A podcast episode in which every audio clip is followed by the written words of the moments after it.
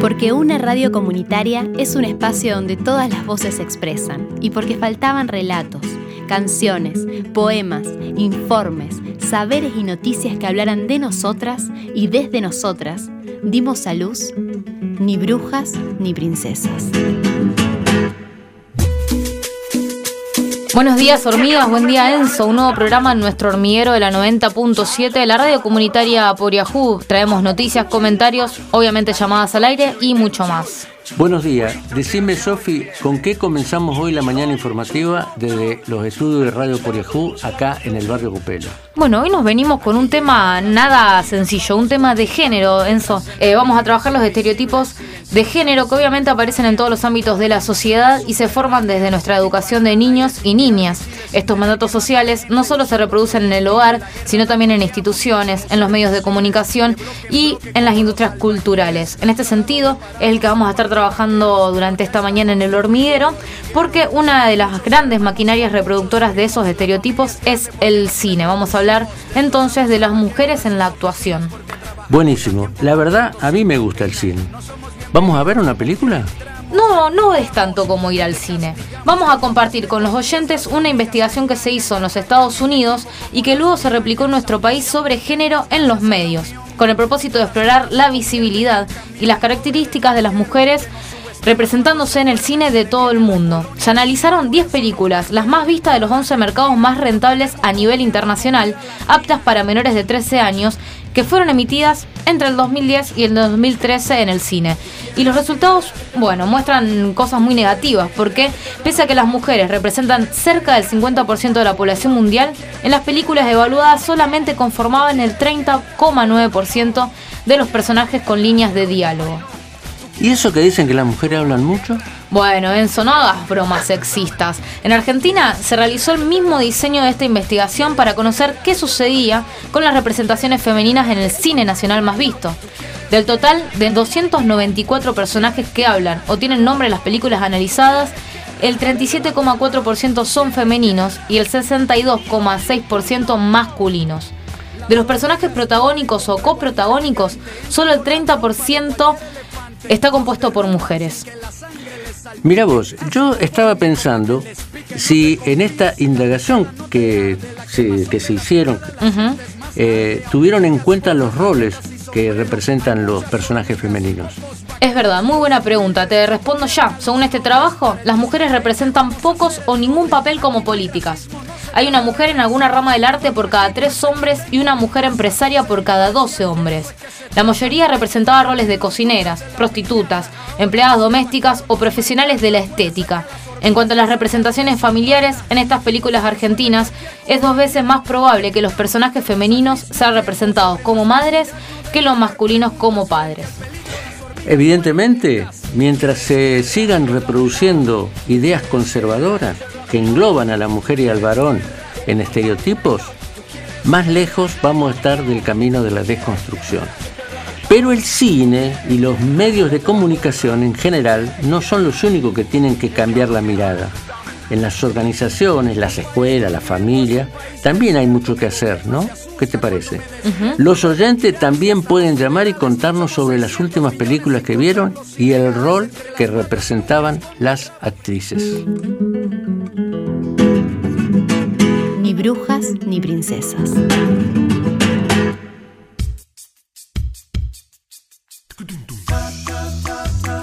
El mundo, un mundo. Mi mundo tu mundo, mi mundo. Un nuevo mundo hecho con todas las voces. Hola, ¿cómo les va? Mi nombre es Aide Calzone, soy actriz. Hace 37 em, años exactamente que estoy metida en todo esto. Además soy docente de teatro, estudié en la Escuela Nacional de Teatro. Mi nombre es Julieta Siasi, interpreté personajes de, de mujeres tiranas, crueles, fuertes, sumisas, dulces. Creo que, en el mundo del teatro la variedad de personajes es muy amplia y muy rica. Yo quiero ser una chica almodóvar, como la Maura, como Victoria Abril un poco lista, un poquitín boba, ir con Madonna en una limusina. Personalmente mm, nunca tuve problemas como género en, el, en la actuación. Me han dirigido muchos directores, generalmente me dirigen mujeres, porque hace 20 años tuvimos que salir a, trabajar a los bares porque la gente no iba al teatro, entonces empezamos a hacer café con ser, varieté y esas cosas. Y las que nos arriesgamos y salimos a abrir eso en Rosario fueron, fuimos las mujeres. Creo que éramos todas mujeres. Después se fueron agregando hombres con stand-up y esas cosas que, que hacen ahora, pero en ese momento fuimos las mujeres las que abrimos camino. Aquí te aplaudirán, te aplastarán. Aquí la frustración, la piel, las ganas. Aquí serás payaso, tomador. Aquí serás el juez y el perdedor. Aquí se invertirán los roles. Creo que, que las mujeres tenemos dificultades en todos los ámbitos, todos nos cuesta un poco más que a los hombres o mucho más. Eh, en el caso del arte en general, creo que siempre estamos siendo juzgadas y medidas con, con una vara más alta que con la que se mide a los hombres. En la actuación creo que es una profesión que en este momento es más aceptado que, que, las mujeres ocupemos ese espacio, más que en otras profesiones que tienen que ver con el arte. Es un camino largo y que hay que transitarlo y seguir luchando.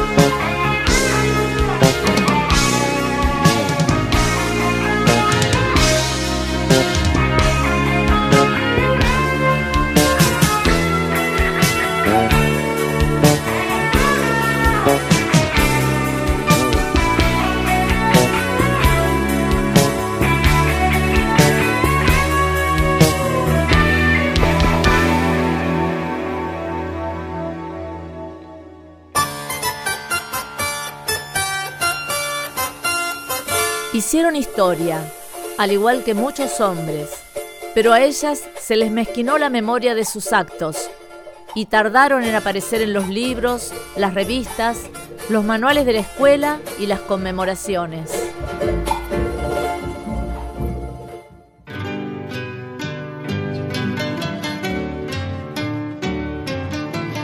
Corrían los años de la colonia cuando en 1783 se inauguró el primer teatro estable que tuvo Buenos Aires, el llamado Teatro de la Ranchería. En aquella sala, como en cualquier otra, los papeles de damas eran protagonizados por hombres, ya que de acuerdo a las leyes y prejuicios de la época, los actores profesionales eran considerados infames por la sociedad, y especialmente las mujeres, que se exhibían en lugares públicos junto a hombres. En aquel ambiente cargado de prejuicios, se asimilaba el oficio de actriz al de prostituta o mujeres de la vida. Sin embargo, la presencia de la mujer era también una fuerte atracción para el público, por lo que el empresario Lorente decidió contratar a Josefa Samayoa, una actriz de la ciudad de Potosí, lo que hoy es Bolivia, y en aquel tiempo era el riquísimo Alto Perú. Pero la Samayoa no le gustó al público de Buenos Aires y fue despedida. En su lugar, contrató a otra Josefa, una joven actriz de apellido Campos, nacida en Buenos Aires en 1765 y que para ese entonces contaba apenas 18 años. Josefa se había casado con el tercer galán Ángel Martínez y subió por primera vez al escenario pocas semanas después de la inauguración del teatro. Según las crónicas, se ganó rápidamente el corazón de los porteños gracias a su talento y a su belleza. Entre muchos roles representó el de Lucía Miranda, la heroína legendaria de la conquista de Santa Fe, una mujer española, esposa de Sebastián Hurtado, que rechazando al cacique Siripó que la toma prisionera, fue víctima de numerosas formas de violencia hasta que finalmente resultó asesinada. Josefa era imprescindible para el público porteño y su sueldo de actriz llegó a duplicar en 1790 a casi todos los miembros de la compañía. Sin embargo, en 1792, ella y su marido se separaron del elenco por desacuerdos económicos con el empresario. La actriz, que también actuó bajo el seudónimo de Pepa Salinas, se presentó luego en Montevideo y más tarde en Chile. Su trabajo profesional contribuyó a despejar los prejuicios que existían contra los actores y las actrices, abriendo las puertas a las mujeres en el mundo del espectáculo.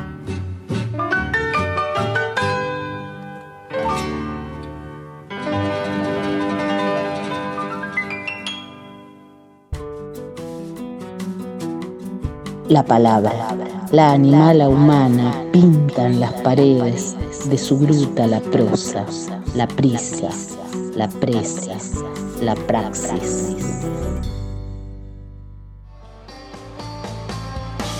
Si hablamos de roles femeninos estereotipados en la industria del espectáculo, no podemos olvidarnos de Marilyn Monroe. Ella ejecutó con resignado interés el rol que se le había asignado por ser linda y deseosa de fama. Y entonces Hollywood destruyó a Norma para construir a Marilyn. Hasta que pudo. Señor, recibe a esta muchacha conocida en toda la tierra con el nombre de Marilyn Monroe, aunque ese no sea su verdadero nombre. Pero tú conoces su verdadero nombre, el de la huerfanita violada a los nueve años, la empleadita de tienda que a los dieciséis se había querido matar.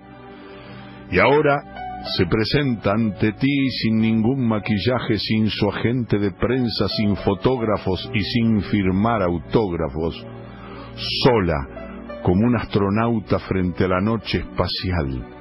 Ella soñó cuando niña que estaba desnuda en una iglesia, según cuenta el Time, ante una multitud postrada con las cabezas en el suelo y tenía que caminar en puntillas para no pisar las cabezas. Tú conoces nuestros sueños mejor que los psiquiatras. Iglesia, casa, cueva son la seguridad del seno materno, pero también algo más que eso las cabezas son los admiradores, es claro, la masa de cabezas en la oscuridad bajo el chorro de luz. Pero el templo no son los estudios de la 20th Century Fox, no. El templo de mármol y oro es el templo de su cuerpo en el que está el Hijo del Hombre con un látigo en la mano expulsando a los mercaderes de la 20th Century Fox que hicieron de tu casa de oración una cueva de ladrones. Señor, en este mundo contaminado de pecados y radioactividad, tú no culparás tan solo una empleadita de tienda que, como toda empleadita de tienda, soñó ser estrella de cine. Y su sueño fue realidad, pero como la realidad del Technicolor. Ella no hizo sino actuar según el script que le dimos. El de nuestras propias vidas. Y era un script absurdo. Perdónala, Señor, y perdónanos a nosotros por nuestra 20 Century, por esta colosal superproducción en la que todos hemos trabajado. Ella tenía hambre de amor y le ofrecimos tranquilizantes. Para la tristeza de no ser santo se le recomendó el psicoanálisis. Recuerda, Señor, su creciente pavor a la cámara, el odio al maquillaje, insistiendo en maquillarse en cada escena. Y como se fue haciendo mayor el horror y mayor la impuntualidad a los estudios, como toda empleadita de tienda soñó ser estrella de cine. Y su vida fue irreal, como un sueño que un psiquiatra interpreta y archiva. Sus romances fueron un beso con los ojos cerrados, que cuando se abren los ojos se descubre que fue bajo reflectores y apagan los reflectores y desmontan las dos paredes del aposento. Era un set cinematográfico. Mientras el director se aleja con su libreta porque la escena ya fue tomada. O como un viaje en yate, un beso en Singapur, un baile en Río, la recepción en la mansión del duque y la duquesa de Windsor vistos en la salita del apartamento miserable. La película terminó sin el beso final, la hallaron muerta en su cama con la mano en el teléfono. y los detectives no supieron a quién iba a llamar. Es un misterio. Fue como alguien que ha marcado el número de la única voz amiga y oye tan solo la voz de un disco que le dice, perdón, número equivocado. O como alguien que herido por los gángsters alarga la mano a un teléfono desconectado, señor. Quien quiera que haya sido el que ella iba a llamar y no llamó, tal vez no era nadie o era alguien cuyo número no está en el directorio de Los Ángeles. Por favor, contesta tú el teléfono.